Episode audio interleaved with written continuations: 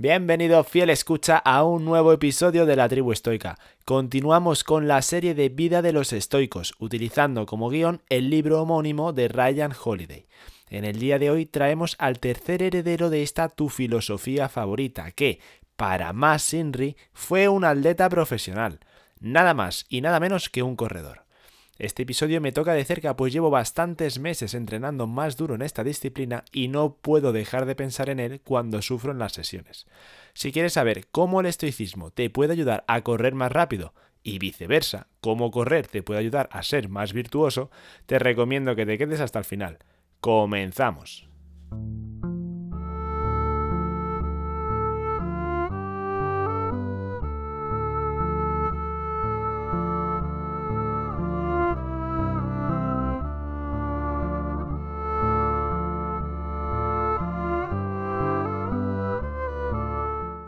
Crisipo, el hombre que llegaría a ser el tercer líder de la escuela estoica, empezó muy pronto a correr, y ese deporte cambió su vida.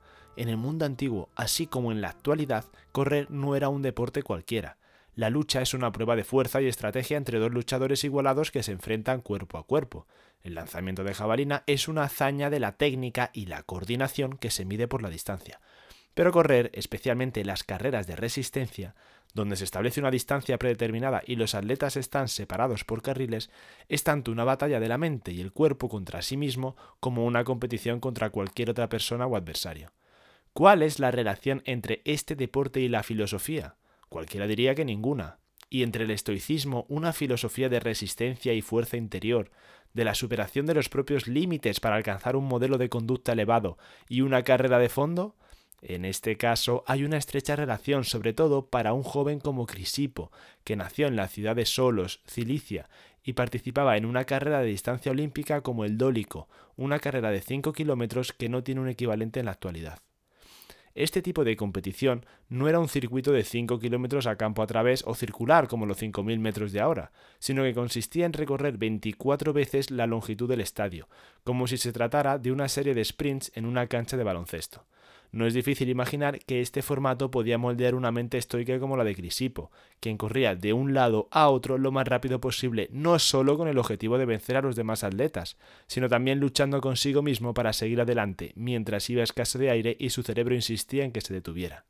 Inconscientemente, al mismo tiempo que se esforzaba por ganar las carreras, desarrollaba el marco ético que dirigiría su vida y el futuro de la escuela estoica.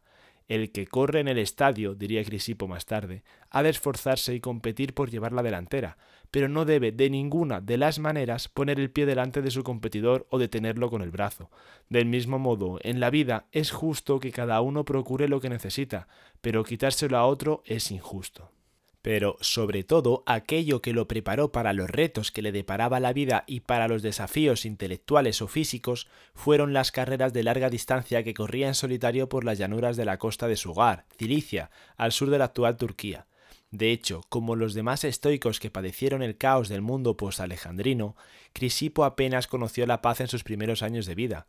Cilicia era un objetivo frecuente de saqueos y su familia se había trasladado a Solos desde la cercana Tarso, porque sus propiedades habían sido confiscadas por uno de los antiguos generales de Alejandro. Al igual que en el caso de Zenón, la pérdida de una fortuna se convirtió en un hecho afortunado, porque provocó que Crisipo se dedicara a la filosofía. Además, también le llevó a Atenas, con pocas oportunidades en su hogar y probablemente temiendo lo que un régimen tiránico podría llegar a hacer, Crisipo, como Cleantes antes que él, había abandonado su hogar en busca de una vida mejor.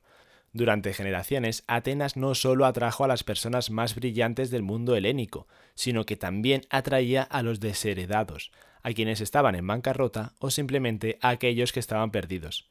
Crisipo, como Zenón y Cleantes, podían encajar en cualquiera de esas categorías. No sabemos exactamente cuándo llegó a la resplandeciente ciudad del conocimiento y el comercio, pero cuando lo hizo, el legado de Zenón y Cleantes ya estaba firmemente arraigado.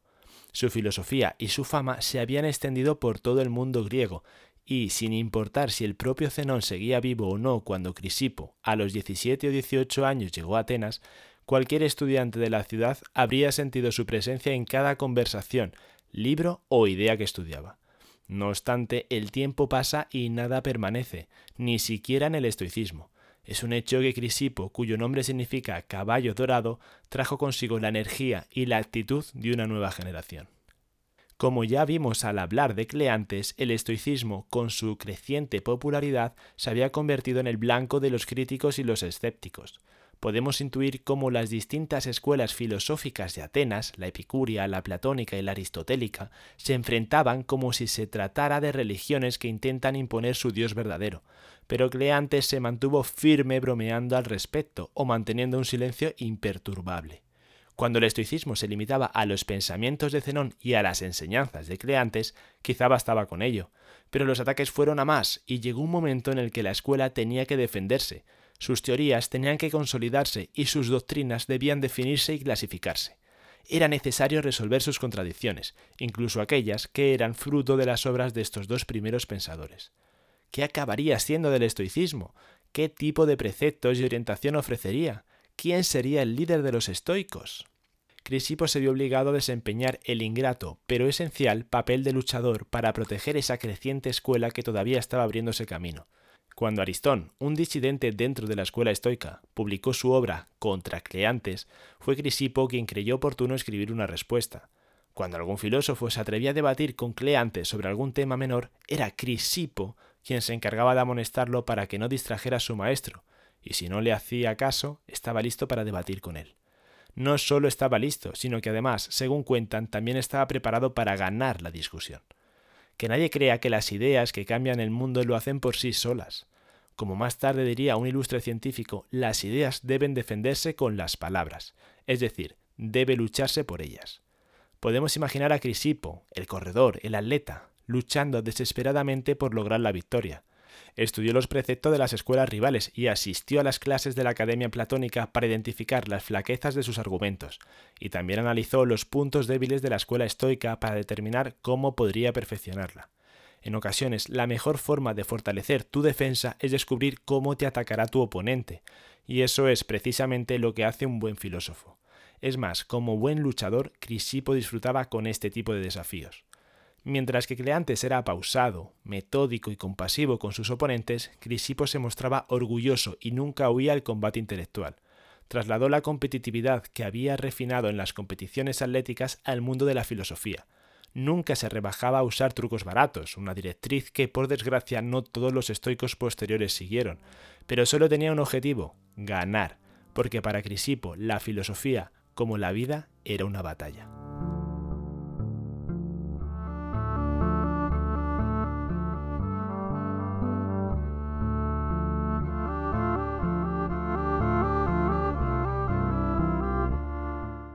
Los fundadores tienen el coraje y la brillantez de crear algo nuevo, y las generaciones posteriores, en general más jóvenes y mejor preparadas, tienen la tarea de arreglar los entuertos, los errores o las contradicciones que sus fundadores crearon en el proceso.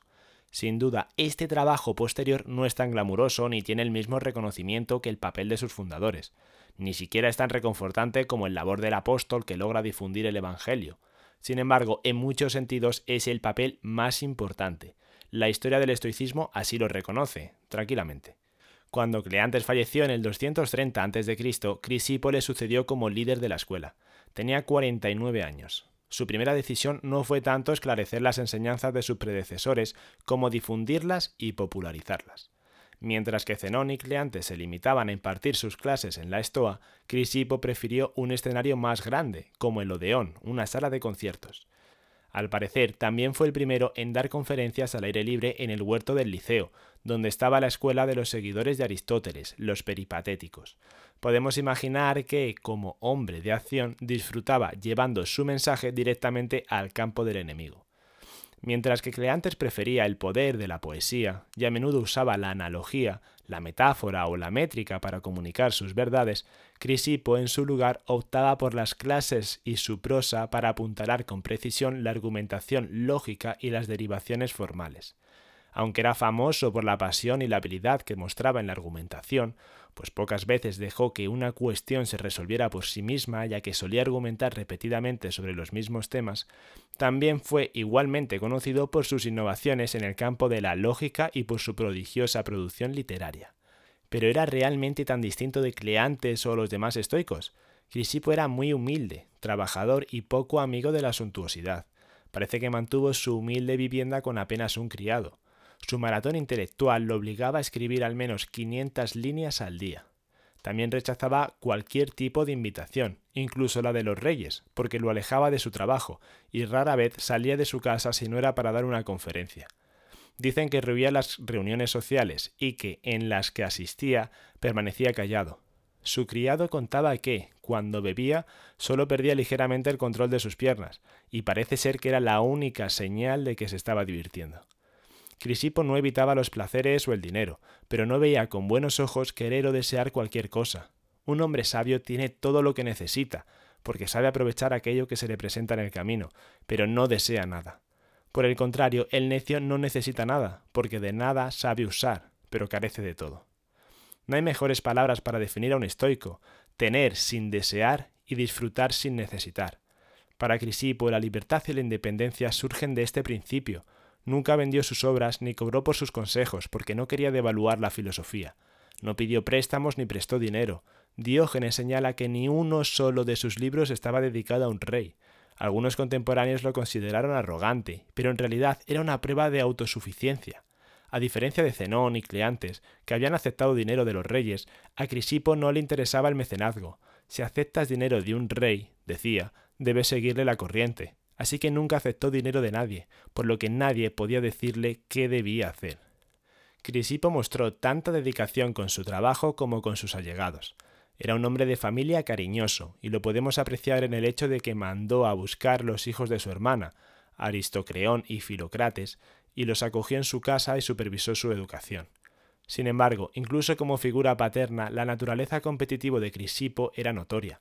En una ocasión, una madre le preguntó a quién debía confiar la educación de su hijo.